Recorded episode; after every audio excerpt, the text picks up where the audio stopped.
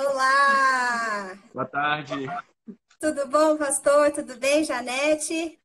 As Tudo crianças, ótimo. tudo jóia? Vocês estão me ouvindo bem? Sim, perfeito. Ah, então que jóia. Vocês podem ficar mais juntinhos assim, ó, para vocês poderem aparecer na tela nesse comecinho. Pastor, eu estava aqui apresentando para o pessoal que vocês já são missionários da PMT e estão na- no Panamá há três anos, desenvolvendo um Isso. projeto. E eu queria que vocês apresentassem a família de vocês aí para o pessoal que está acompanhando. Tá. Eu sou o pastor Luiz Otávio. Eu sou a Janete, a esposa. Eu sou o Otávio. Eu sou o Thiago. Dá um tchau, pessoal. Joia.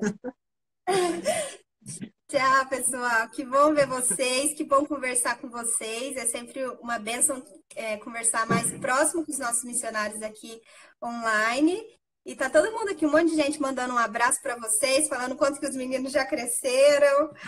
É- Obrigado. Ontem, até- ontem não, segunda-feira, o João Otávio fez 11 anos. Aí foi uma alegria aqui. Quarentena, um bolinho. Mas tá ótimo. Pois é. Obrigado, Isa. Ah, que ótimo. É, pastor, a gente sempre começa aqui a nossa conversa falando um pouquinho de, de quem vocês são, do ministério de vocês, de como foi o preparo, como foi o chamado de vocês e essa até chegar no Panamá, como que foi essa trajetória de vocês? Sim, Isa. Nós somos naturais do Rio de Janeiro e eu atuava na área, secularmente trabalhava na, na minha profissão, tinha uma profissão. E nós fomos, chegou uma época já casados, nós fomos transferidos para Brasília, onde moramos muito tempo. Eu já tinha começado o seminário, terminei o seminário em Brasília, fui ordenado lá, isso em 2012.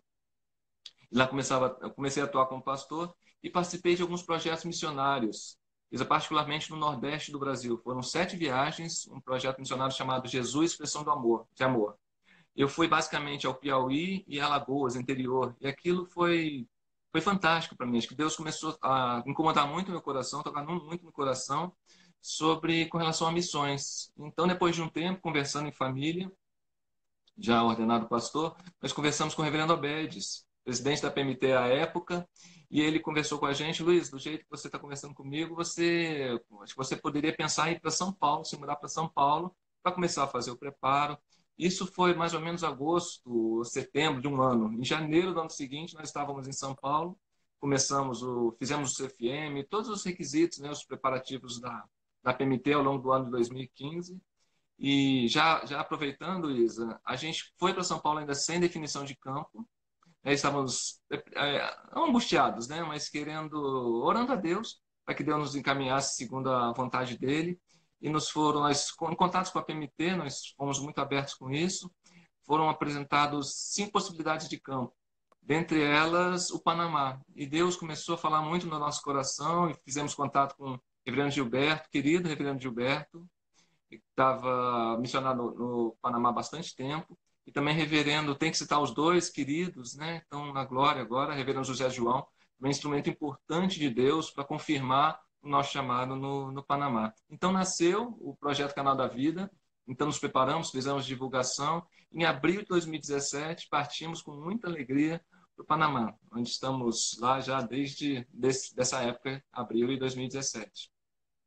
E foi difícil esse processo de, de deixar. é, Primeiro teve o processo de você sair do meio secular e, e se tornar pastor, mas e depois de deixar uma igreja local e partir sem definição para um preparo para um campo missionário. Como que foi esse processo? Porque muitas pessoas acham que, né, você às vezes você já tem um chamado missionário desde sempre, ou que é, é, é muito fácil essa, essa caminhada, e, e com você foi aos poucos, né, que foi, foi acontecendo. Essa transição, né? Sim. Uhum. E é- foi difícil, assim, para vocês, como família, porque você já tinha uma família estruturada, eu sei, acho que a Janete também já tinha um, um, um trabalho. Como é que foi esse processo? Isa, eu creio que eu costumo dizer que Deus foi muito pedagógico conosco. Eu acho que as coisas foram paulatinas e de alguma forma foi, foi como Deus foi preparando o nosso coração. Então, o nascimento, o caminhada com missões, seja nesse projeto missionário que eu citei, isso começou acho que em 2012 ou antes. É, a gente começou a ter esse envolvimento com missões. Então, quando a gente teve a percepção, essa percepção foi, foi sendo construída no nosso coração. Então, Deus foi dando, a cada passo, Deus foi dando muita segurança para nós. Então, a saída de Brasília, a saída do emprego da Janete, a igreja local onde eu estava, também trabalhando como capelão numa escola, eu acho que, acho que foi um privilégio, sabe? Eu não vejo assim, eu estava deixando. Eu, eu, é, Deus me agraciou com a certeza, a convicção, isso estava muito claro, estava cristalino para nós. Então Deus foi abrindo portas e preparando para que nós apenas não estamos aqui, vamos seguir, porque não foi não foi a dificuldade, foi uma certeza do que vinha, sabe, de ficar na dependência. E acho que isso foi algo muito forte para nós, sabe? Glória a Deus por isso. Então isso foi sendo construído com o tempo e eu não me sentia nós não nos percebíamos deixando alguma coisa para trás. Nós nos percebíamos, não, olha que bom essa convicção, sabe? É Deus mesmo falando, Deus está comunicando.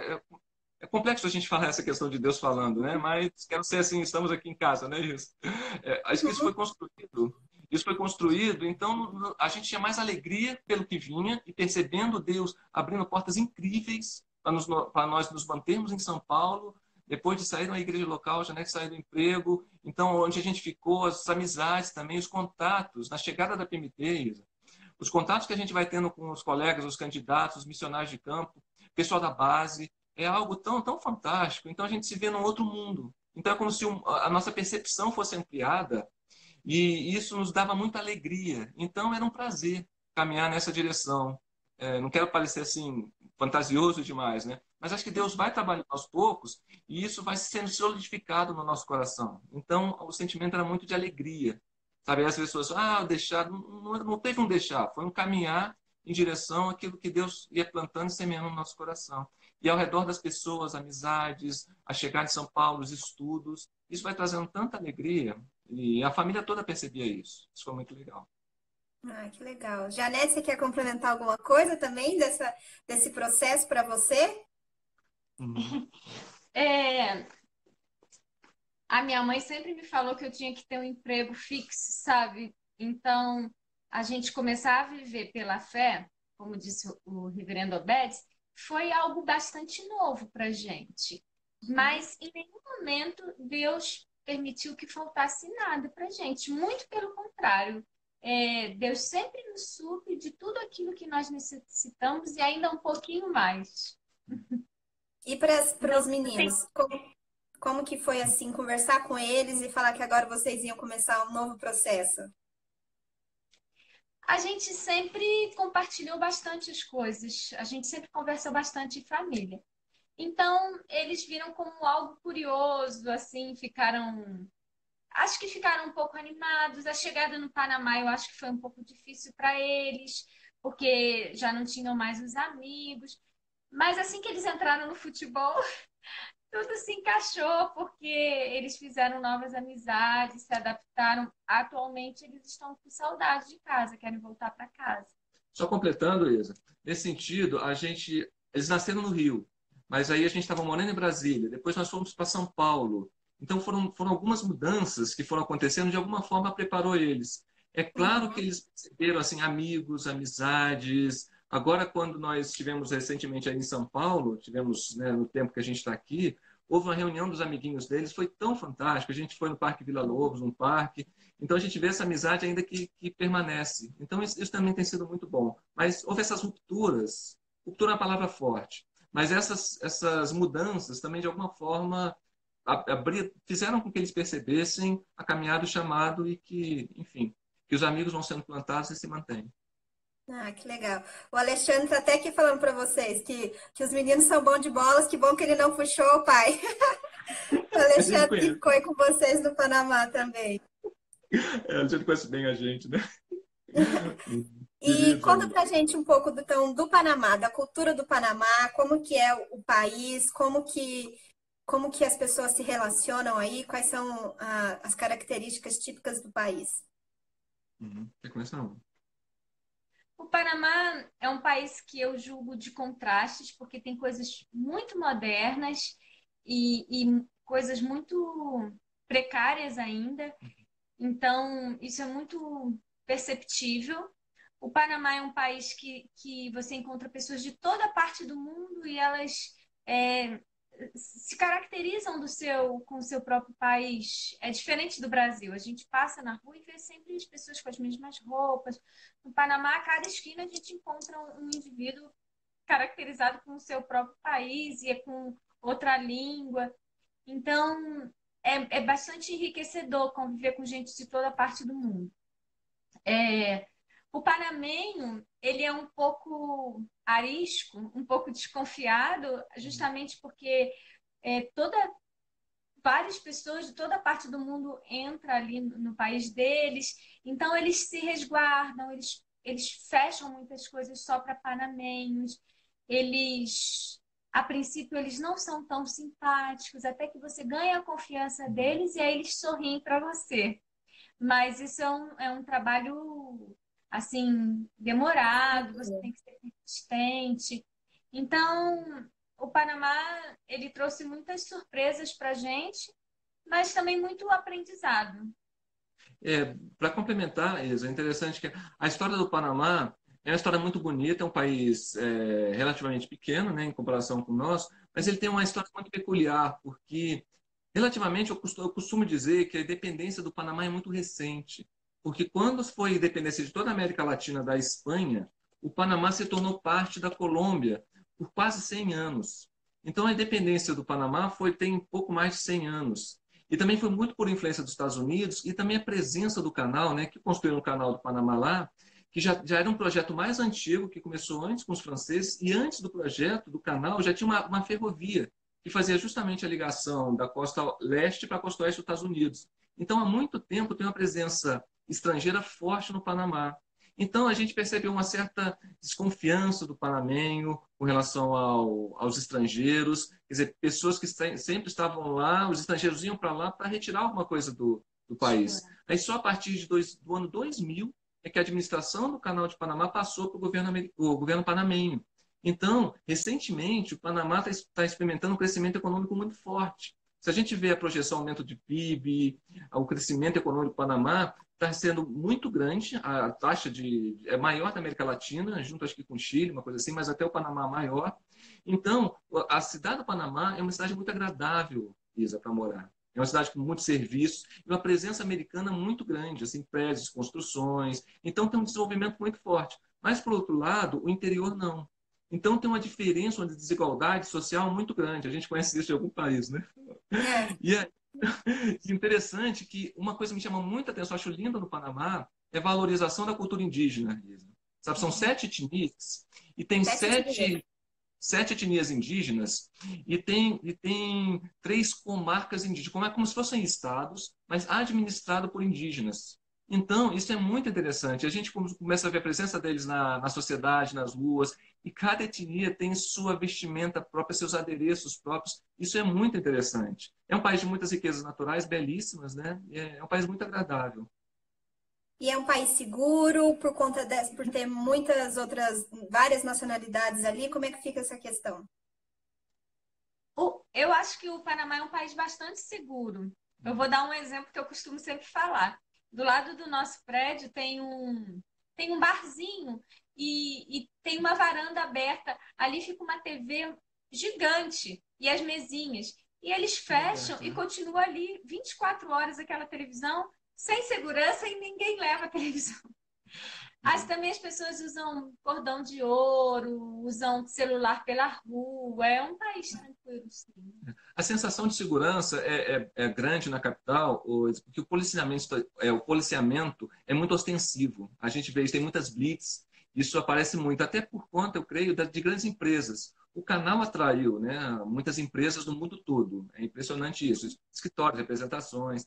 Então, tem muito policiamento. É claro que tem regiões da, da capital que não são tão seguras, mas em comparação com o Brasil, é, é, é impressionante. A gente tem uma, uma sensação de, de, segurança muito grande. É claro que a gente tem que estar atento, né? mas a gente não vê pedintes na rua. O Panamenho até, por conta dessa questão do estrangeiro que eu falei, a presença de venezuelanos no Panamá é muito grande. E não só venezuelanos, ô Isa. A gente, o Panamá atrai muita gente da, da região, da América Central. Tem muitos nicaragüenses lá. Nicarágua também está passando já há mais de dois anos um problema também com seu político, seu presidente, Daniel Ortega, uma perseguição. Então, muitos vão para o Panamá. Então, os panamenhos acabam responsabilizando esses de fora, venezuelanos ou outros, pelo aumento da violência. Então, acaba alguns venezuelanos da nossa igreja, eles até falam assim, abertamente, sofrem é, questões de xenofobia. sabe? Isso acontece também. Então, é uma cultura que precisa ser trabalhada também. Queria dar esse e, destaque. E você falou que é um país, por conta dessas da, do Canal do Panamá e todas essas questões, é um país estratégico para alcançar várias nacionalidades, né? Por conta de ter tanta. Você até comentou que no, no prédio de vocês tem diversas nacionalidades, né? Então dá para fazer, ter contato com muitas pessoas. O projeto hoje de vocês é para trabalhar também com todas essas nacionalidades ou com o nacional? Como é que funciona? É, Isa, o, o, projeto, né, o projeto Canal da Vida, a gente, é, a gente veio para plantar a primeira igreja presbiteriana do país. Né? No, no país não há referência à igreja.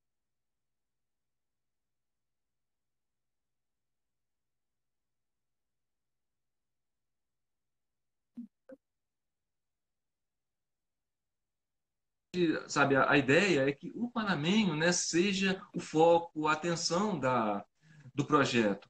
Mas é claro, nessa realidade, isso nos, nos chamou mais atenção. A gente já ouvia isso, mas em loco, né? A gente percebe uhum. essa força da multiculturalidade.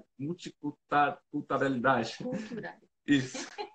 Então, no nosso ambiente, onde a gente mora, na nossa região, a gente acaba tendo contatos com muita gente. E próprio da igreja, às vezes visita a gente da América Central, de outros países. Da França. Isso é muito forte. Isso é muito forte. É claro que nós não vamos é, fechar portas né, para brasileiros. Uhum. Sim.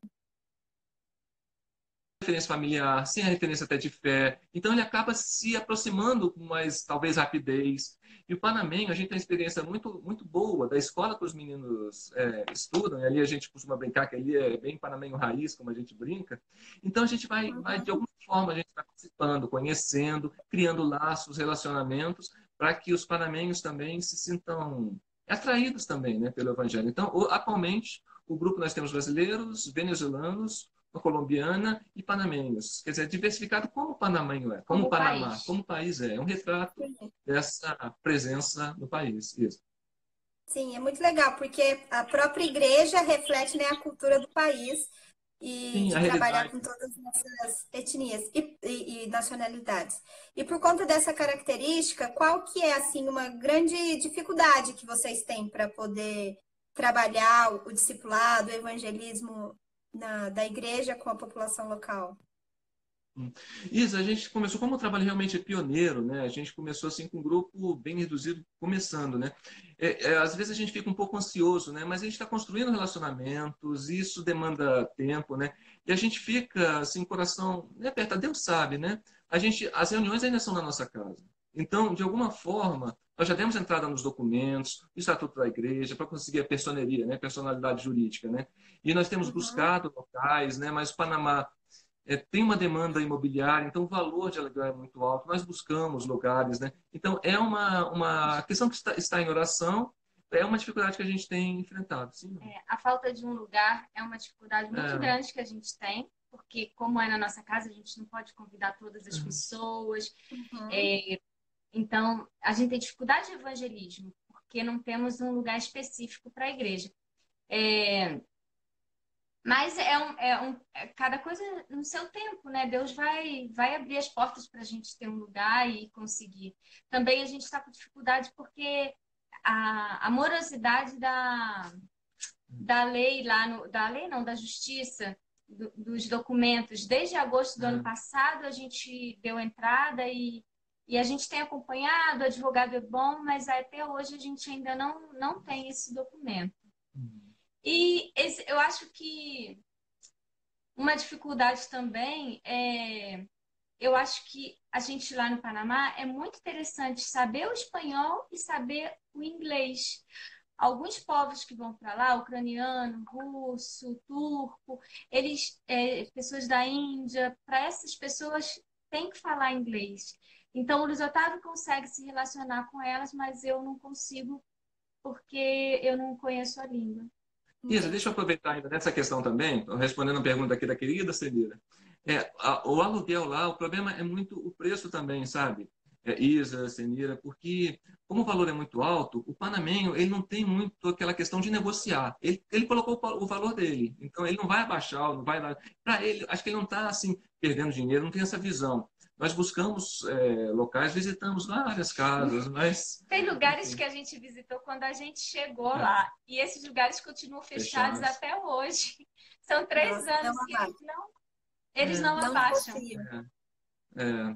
Não espero que agora, se essa situação como está agora, né? Vamos ver se há alguma uhum. sensibilidade. Mas Deus tem local, né? Eu fico, eu Sim, fico, com certeza. Sentido, é, eu fico com relação tranquilo, certo sentido tranquilo com isso, que Deus tem o tempo. Né? Acho que a gente tem se preparado e a gente, de alguma forma, o grupo começa a perceber também né? aquela questão, na reunião na casa de uma pessoa, na casa do pastor, mas a gente, de alguma forma, tem que colocar Procurado colocar para eles a noção de igreja, a noção de responsabilidade, do local comum, local sagrado, só que sagrado no sentido de, de, de separar, né? fazer uma diferenciação. Uhum. Sim, e, e para você que está entrando, entrou agora há pouco na nossa live, os nossos convidados de hoje são os missionários Luiz Otávio e Janete, e eles são missionários da PMT há três anos no Panamá. É, pastor, conta então também para o pessoal como que tem funcionado a igreja hoje em dia, as atividades, o que, que vocês têm realizado lá no Panamá, para eles conhecerem o trabalho de vocês. Isa, desde o começo foi interessante, assim, quando a gente chegou, a gente começou a ir para alguns lugares da, do Panamá para reunir, para marcar alguma, alguma posição, né? alguma presença. Então a gente começou já com os cultos em casa e começamos a ter atividades. Então a gente foi vendo pelos relacionamentos, a gente foi, começou a criar atividades específicas de evangelização. Então a gente tem uma, uma reunião uma vez por mês na nossa casa, que a gente chama Noite de Pizza, Palavra e Comunhão. E é muito agradável. Então as pessoas vão participam. A gente começou a preparar. Todo mês a gente fazia reunião de casais, começou a fazer reunião para crianças. A presença do Cacá e Alê foi fantástica nesse sentido.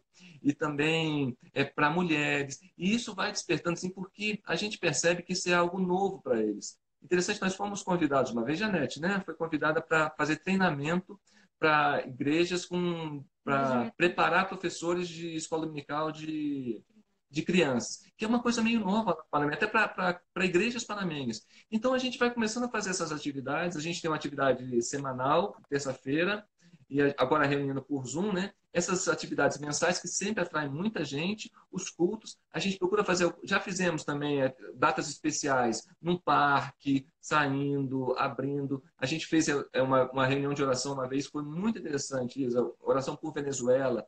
Assim que estourou aquela questão do presidente do, do Guaidó, que se autoproclamou presidente da, da Venezuela. Isso também vai atraindo as pessoas. Então a gente procura ter é, atividades para gerar, é, para despertar a atenção de pessoas. A gente convida pessoas do nosso círculo, então as pessoas vão tendo contatos assim é, com frequência.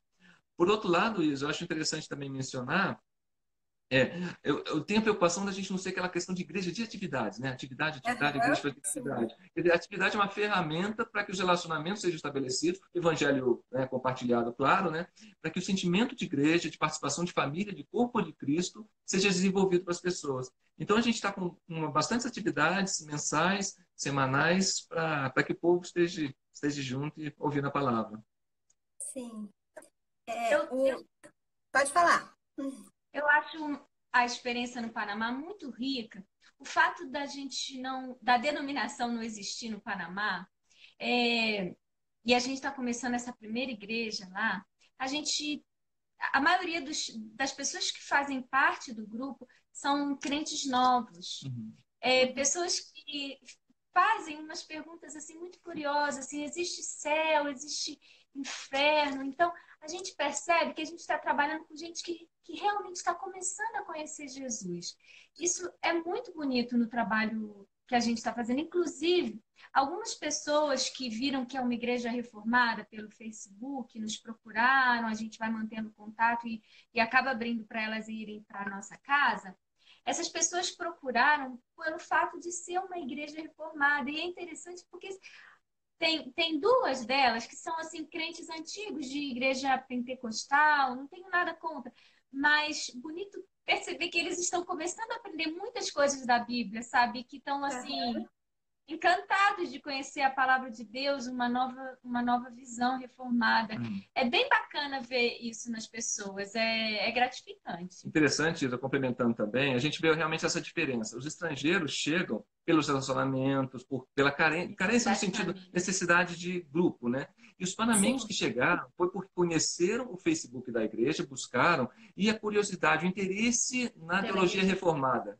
Todos os panamenhos que chegaram é, poxa, que interessante, e pesquisam, e poxa, que bom, tem uma referência reformada, uma igreja presbiteriana no Panamá, e vão se aproximando. Isso é muito bonito, né?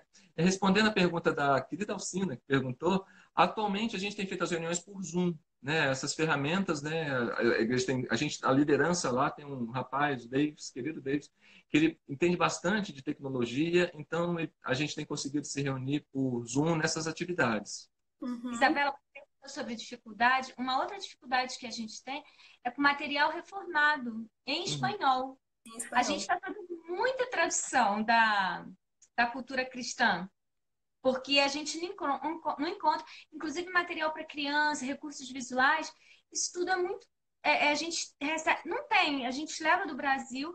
E uma coisa que eu acho interessante, que como o Panamá está numa posição estratégica, o Panamá tem um campo assim, é, é um campo incrível para se instalar uma igreja reformada forte que produza materiais, sabe? Que, que tem uhum. ali um seminário, porque toda a região ao redor vai buscar.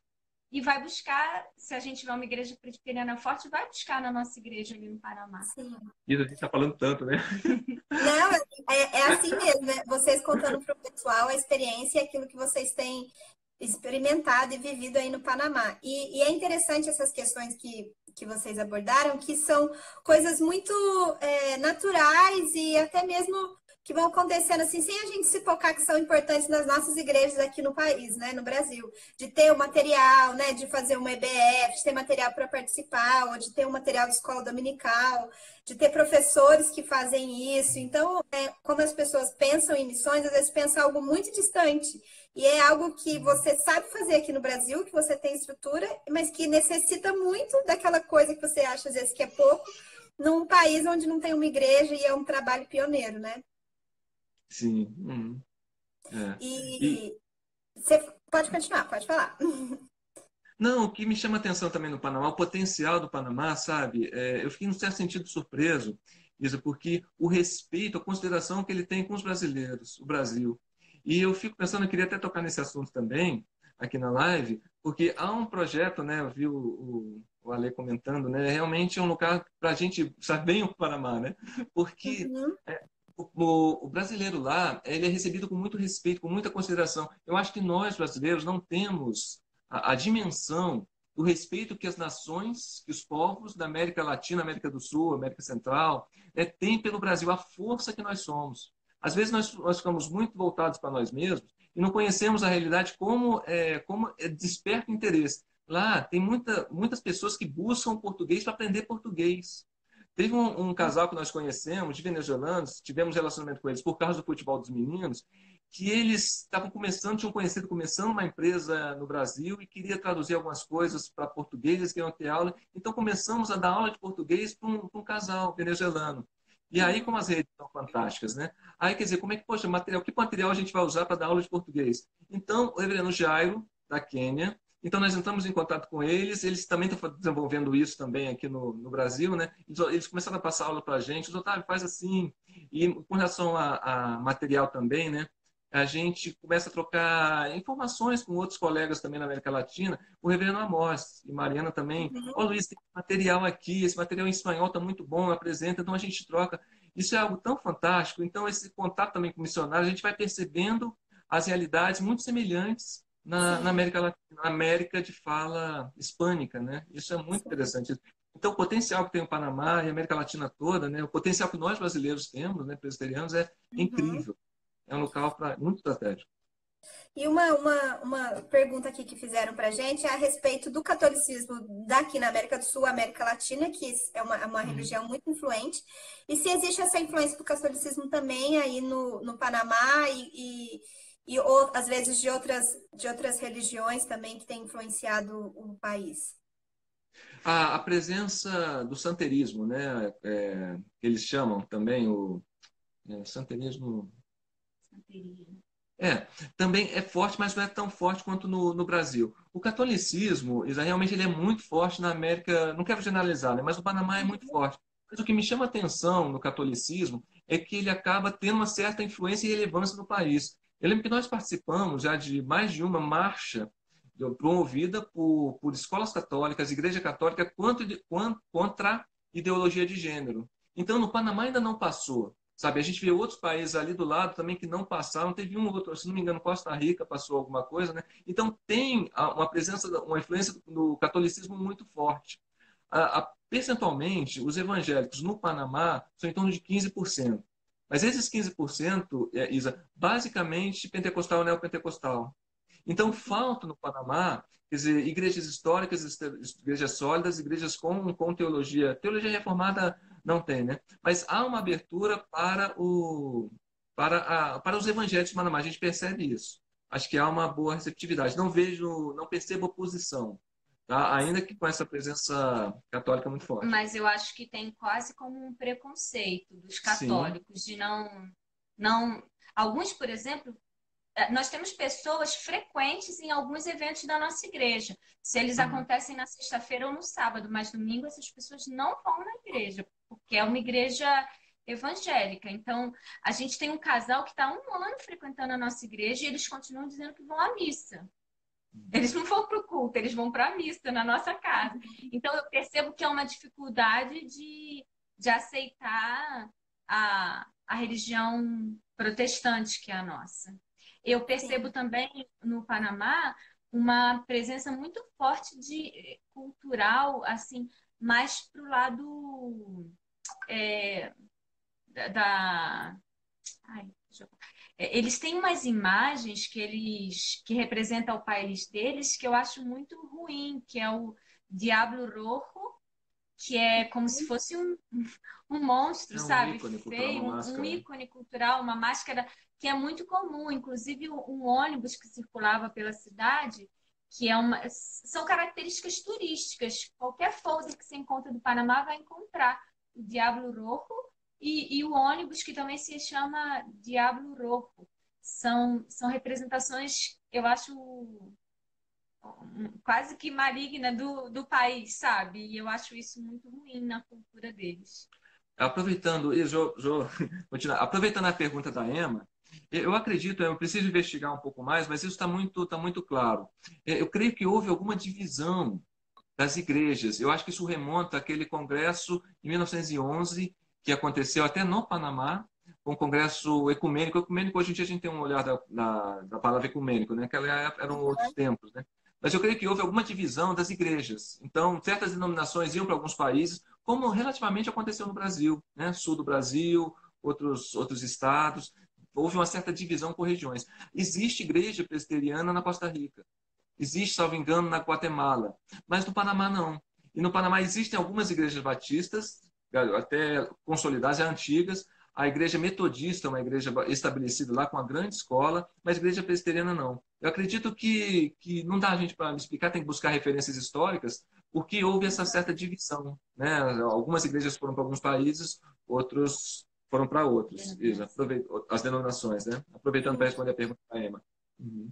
Certo. Tem uma pergunta aqui também falando sobre é, que tem muito, muito forte a cultura indígena que você falou, né? Que existem sete etnias no, no, no, país, né? Alguma dessas Sim. etnias participa, é, tem foco no seu projeto, participa do seu, do seu projeto atual na igreja de vocês? Atualmente não, Isa, porque a presença deles na, na capital, eles acabam ficando em, em se concentram em, na periferia da capital. A gente vê eles circulando, a gente vê eles circulando, mas em geral os indígenas também estão na capital, ficam em regiões um pouco mais simples, mais pobres, tá? Mas eu fiz uma viagem é, no, já tem, foi no outro ano, um projeto missionário numa comarca indígena, até um projeto com a APEC, APEN, né, na América Latina, Associação de Privatização de Ninhos, e nós ficamos duas semanas numa, numa comarca indígena, e foi muito interessante. Então a gente começa a ter contato, e nessa, nessa etnia, que é a maior etnia é, do Panamá, com mais de 300 nativos, né, os NOB, então ele já tem até uma denominação, uma denominação forte. Então, quer dizer, é nosso interesse a gente conhecer eles, de alguma forma estabelecer pontes, relacionamentos, para que de alguma forma também conheçam o Evangelho. A ideia era o Luiz Otávio ir de novo esse ano Sim. pela para a comarca, mas acabou que foi cancelado o projeto uhum. por causa do coronavírus. A gente, ao lado do nosso prédio, tem uma comunidade de pescadores. Ali a gente encontra vários, alguns índios da etnia Nove Buglé. E a gente tem um sonho de entrar nessa comunidade. Tem que ser com. A gente tem vontade de ter a identificação da igreja, assim, documentada, para entrar lá e uhum. fazer algum projeto social ali na região. Mas, na verdade, a gente acaba investindo bastante do nosso tempo na igreja, que é muito pequenininha e está começando. E aí consome muito. Então, a ideia é que, pouco a pouco, o trabalho vá aumentando. Mas tem que ser gradativo, né? Sim. Atualmente, quantas nacionalidades tem na igreja de vocês, então? Tem, vocês Quatro. tem gente de Quatro. Quais são elas? O pessoal Quatro. conhecia. É Colômbia, Panamá, Venezuela e Brasil, claro, né? Por supuesto. Pois é, é. Viu, gente? Uma, é, o trabalho deles é com uma igreja, acaba sendo multicultural também. É, transcu, é missões transcultural, mas também é multicultural dentro do próprio Panamá, né? A igreja de é. vocês. Isso. É verdade isso. Hum. Lá no Panamá tem algumas etnias que não tem tradução, não é? Sim, tem, acho que se não me engano, tem três línguas que ainda não foram completamente, é, não tem versão, tradução da Bíblia completa. Então, é, não deixa de ser um campo também né, de atuação para o Evangelho, para o projeto. Sim. É, eu queria que vocês falassem um pouco agora também, que foi uma pergunta, sobre é, se vocês receberiam voluntários.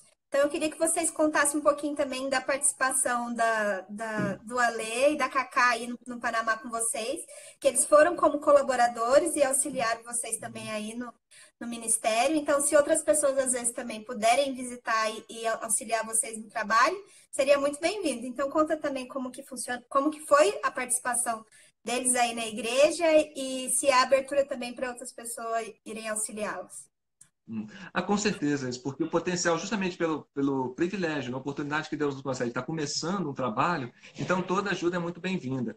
A presença deles foi muito boa, porque é, o trabalho infantil é muito interessante, porque os, o Tintim e a Belinha, né, filhinhos da Cacá e Alê, né, que já devem estar enormes, né, então eles criaram uma amizade com os nossos, então a gente pôde juntos, quer dizer, com as crianças, fazer várias atividades infantis. E também, eles foram muito importantes no discipulado né, discipular gente e também no estabelecimento de liderança. Como foi importante né, a experiência que o, que o Ale tem, Cacá, como foi, como foi importante ter gente assim ao lado para que a igreja perceba, para que a gente converse coisas juntos, para que não seja só uma pessoa. E, é, foi, foi fantástico. Então a gente podia dividir tarefas, caminhar junto, pensar junto, quer dizer, programar coisas juntos.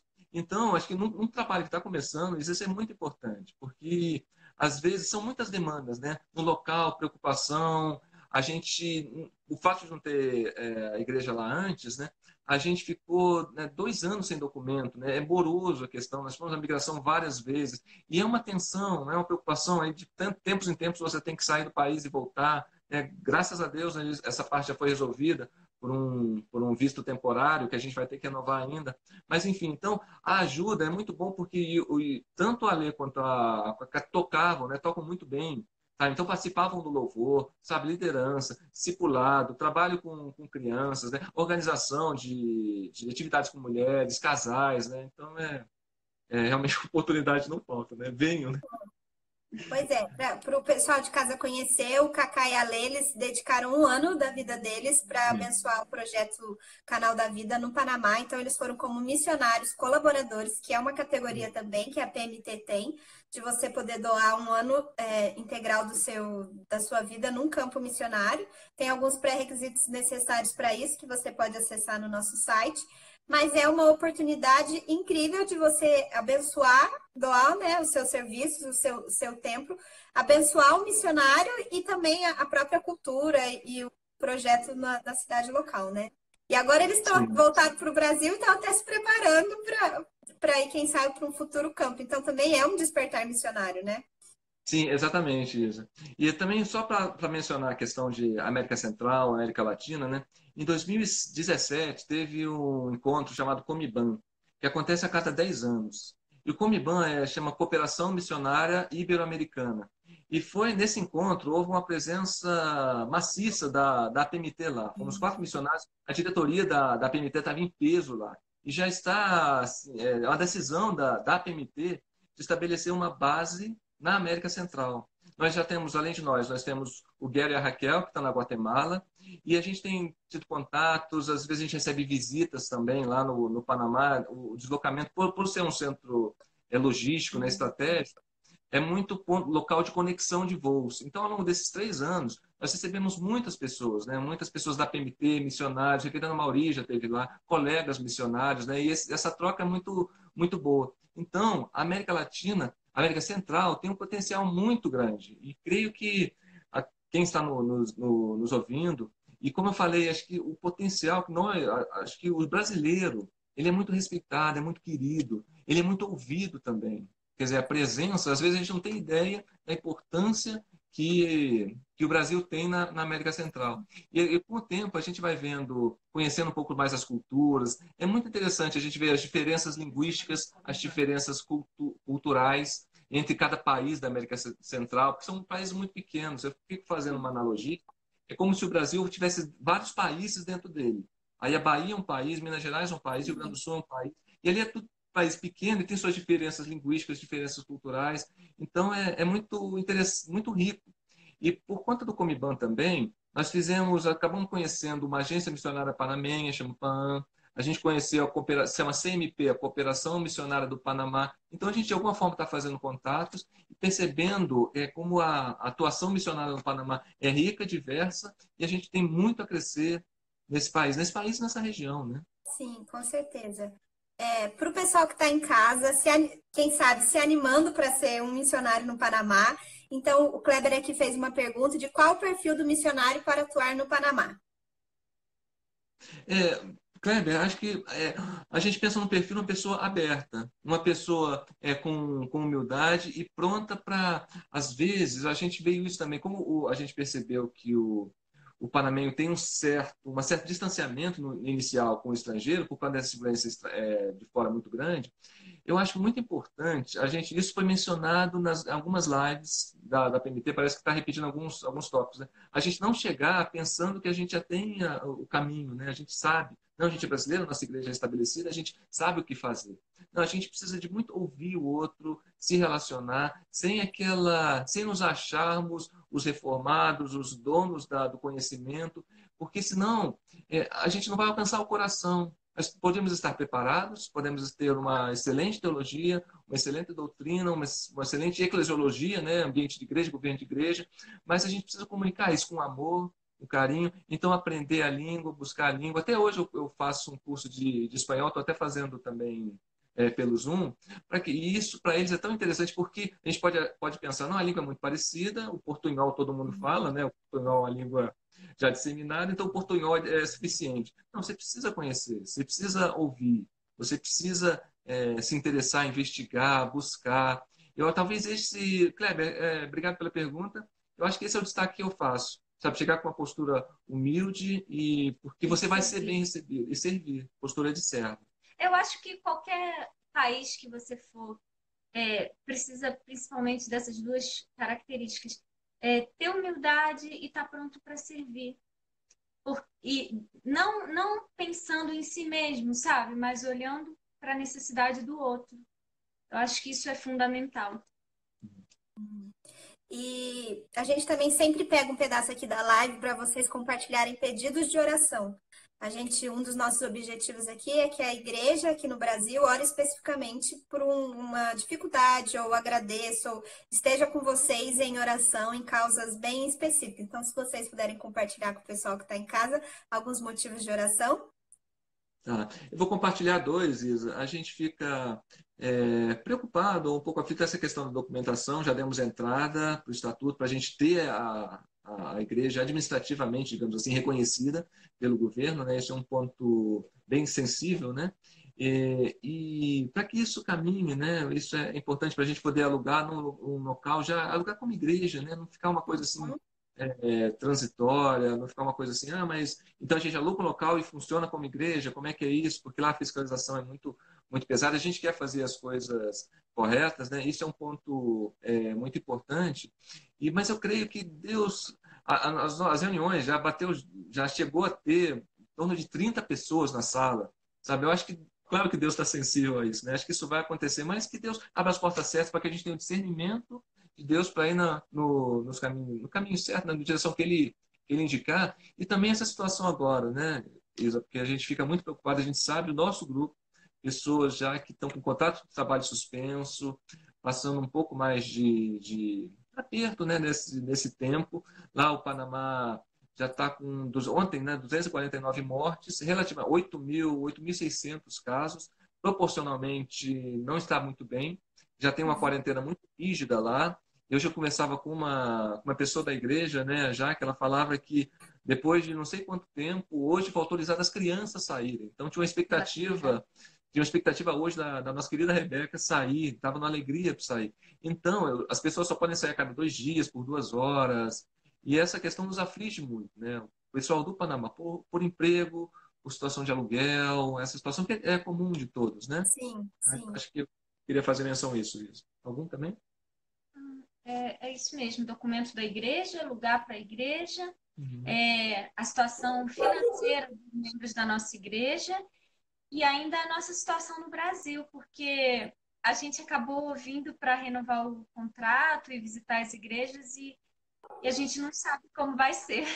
Sim. Sim. Mais um, só mais um, se me permite. Claro, claro. É, a, gente, a gente fala bastante de Panamá, a gente acaba ficando feliz né, pela oportunidade, a gente vê algo lá no Panamá acontecendo, Deus confirmando sabe, algumas atividades, acontecimentos, e seria por, por obreiros, né, por missionários. Ah, a gente sim. tem entrado em contato sim. com alguns, a gente vê um despertar, algumas pessoas que já nos visitaram, entram em contato conosco, enfim, que Deus vá preparando, trabalhando, né, para que lá realmente seja não só uma base, né, mas seja um centro, uma igreja bem estabelecida, uma igreja com influência, né, ali na região, uma igreja forte, né, para o Panamá, para a América Central, para a América Latina porque nós temos é, bastante missionários, já temos missionários na América do Sul, missionários incríveis, fantásticos, e que esse trabalho possa ser, ser expandido, né? A gente já falou aqui na, na, na PMT né, de Europa, de África, né? vamos continuar é, é, Oriente Médio, né? Enfim, mas a América Latina também, América Central, né? Que Deus levante mais pessoas. Estou recebendo recado aqui, tipo, volta logo, pastor, estamos com saudade de vocês aqui no Panamá. Olha, a gente, a gente colocou, né? A gente, a gente divulga, né, Ivo? Para o pessoal ah, é, participar. É. Queridos, foi é. muito bom conversar com vocês. A gente poderia ficar conversando aqui bastante tempo. Passa rápido essa conversa. É, de forma Sim. especial, que comecei junto com vocês, então é, é uma alegria muito grande revê-los e ver o que Deus tem feito no ministério de vocês. A gente vai deixar aqui os contatos dos missionários aqui para se você quiser conhecer mais do projeto, se quiser ser um parceiro, se envolver com a obra missionária do Panamá, a gente vai estar tá postando aqui embaixo o endereço, o endereço de e-mail, os, o, as redes sociais para vocês poderem entrar em contato com esses missionários. Pastor Janete, um recadinho para o pessoal para a gente encerrar? Uma palavra, palavra minha primeiro, depois a Janete, e essa de gratidão, sabe? Gratidão a Deus, porque. Gratidão por vocês na base, sabe? Você, Emma, todo o pessoal, Ariana, Ariane, Marco, Nice, querida Nice, sabe? Que Gisele. Né? Esse, esse trabalho tem sido muito bonito de divulgação, né? E também a cada parceiro, cada parceiro, sabe? A gente é, Deus é, é, maravilhoso, né? As igrejas, os contatos, a gente recebe carinho, a gente recebe oração, sabe? Pessoal, nós estamos orando, qual o pedido de oração, sabe? Eu não quero é, ser injusto de citar nomes, mas cada igreja é isso que eles sabem, nós divulgamos, né? São pessoas especiais, sabe? Nós não estamos sozinhos, sabe? Não é só segurar a corda, a gente fala segurar a corda, não, é gente que que está conosco e a gente louva a Deus, sabe? Acho que eu falo em nome de muitos missionários, né? Não só no, é, nosso nome, né? Mas, enfim, a gente percebe a mão de Deus e oração é tudo isso, sabe? A gente percebe, a gente sabe que tem sido sustentado em oração. A gente atravessa coisas, situações lá no campo que não tem oração aqui nos sustentando, sabe? Então, no dia seguinte, a gente percebe isso. Não nas palavras de, de gratidão a Deus e a cada, cada parceiro. Joia. Janete? Agradecer a Deus que, que nos dá essa missão, né? Não só a nós, mas a todos, mas que tem encaminhado e abençoado a nossa vida a cada dia, a nossa família. Agradecer aos amigos, o Luiz Otávio já falou das, dos parceiros da PMT, então eu vou agradecer aos amigos, as pessoas que, que participaram com a gente agora, é, as pessoas que estão estão em constante oração por nós, nem todos são parceiros, é, mas, mas a gente sabe que está do nosso lado, caminhando, orando junto com a gente. É, é isso, os que participaram agora da live, a nossa família que está sempre do nosso lado. É, a gente tem muito a agradecer a vocês. Ah, que joia. É sempre bom conversar com vocês. E, ó, você, vocês são muito especiais, que vocês receberam um recadinho aqui especial. Vamos abrir uma oportunidade nessa live para vocês receberem aqui, ó. Vamos ver se vocês vão conseguir ouvir. Oi, Luiz Otávio, Janete, estou aqui em casa participando desse momento tão precioso. E a minha oração é para que Deus te abençoe, viu, querido? Mesmo você estando aqui no Brasil, no retorno lá para Panamá, que Deus esteja abençoando a vida de vocês. Muita saudade. Deus abençoe rico e poderosamente a vida de vocês, viu? Um abraço. Aí, joia! Oi, Isabela. Oi. Agradecer também nossos irmãozinhos lá do Panamá que aturam a gente. claro. Verdade. Joia. Pessoal, muito obrigado por assistirem a nossa, a nossa live. Deixando um recado que na próxima sexta agora tem outra live também com a missionária Vanessa. Ela atua no, no, em Portugal e a gente vai estar conversando com ela às seis horas da tarde na sexta. Vocês podem acompanhar essas e outras lives no site da PMT, que a gente deixou o link aqui embaixo, é www.apmt.org.br barra live e você pode ver essa e outras lives caso você tenha perdido. Então, agradecemos a participação de todo mundo e a gente se encontra na próxima sexta. Pastor e Janete, fiquem com Deus. Obrigado. Tchau, tchau, tchau gente. Deus abençoe a todos. Um abraço.